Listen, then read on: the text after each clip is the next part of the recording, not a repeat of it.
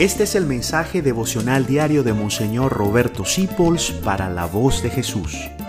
Queremos que la sangre de Cristo no se derrame en vano. Paz y bien en nuestro Señor Jesucristo. Cristo es pobre. Me, me impresiona esta frase de Jesús que nos habla de Él. Las zorras tienen guaridas y las aves del cielo tienen nidos, pero yo no tengo dónde recostar la cabeza. Mateo 8, 20. Y eso se lo dijo a un muchacho que se quería venir con él. Una vez recuerdo que la voz de Jesús, una persona quería servir con nosotros y pensó que tendríamos un edificio con oficinas y, y, empleados, ¿verdad? Una cosa grande. Y cuando le tocó servir con nosotros, que estábamos en una parroquia, entonces era un aparatico aquí, el otro ya, un cuartico aquí, un cable por allá, como que le parecimos muy pobres y no siguió con nosotros ayudándonos. Y yo dije, no, es que las zorras tienen cueva y las aves nido, pero el Hijo del Hombre es pobre. Y Dios actúa con medios pobres. Yo soy un medio pobre de Jesús. Él sigue siendo humilde. Hay un misterio allí. La grandeza que llamamos nosotros. Es una trampa. Eso se vuelve oropel y nada, se vuelve arena. Lo importante es lo interior, los sentimientos. Y San Pablo dice, nosotros somos los pobres que enriquecemos a muchos. Pero a mí me conmueve la pobreza de Cristo, que es la pobreza de todos los pobres.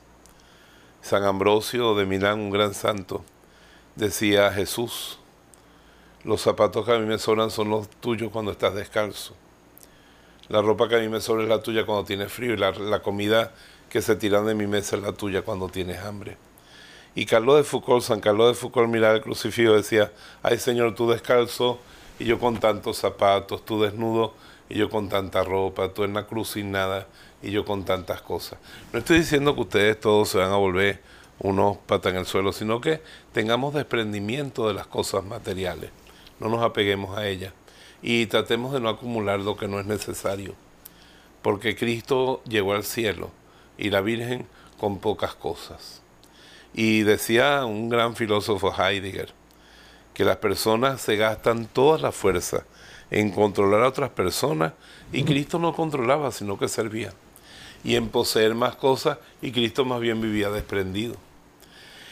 Entonces si dominamos ese fear sorgen y be sorgen, que es el dominar gente y tener más cosas, y simplemente nos dedicamos a vivir, seremos verdaderos discípulos de este Cristo pobre. Amar y servir, que esa sea nuestra riqueza. Los bendigo a todos en el nombre del Padre, del Hijo y del Espíritu Santo. Gracias por dejarnos acompañarte.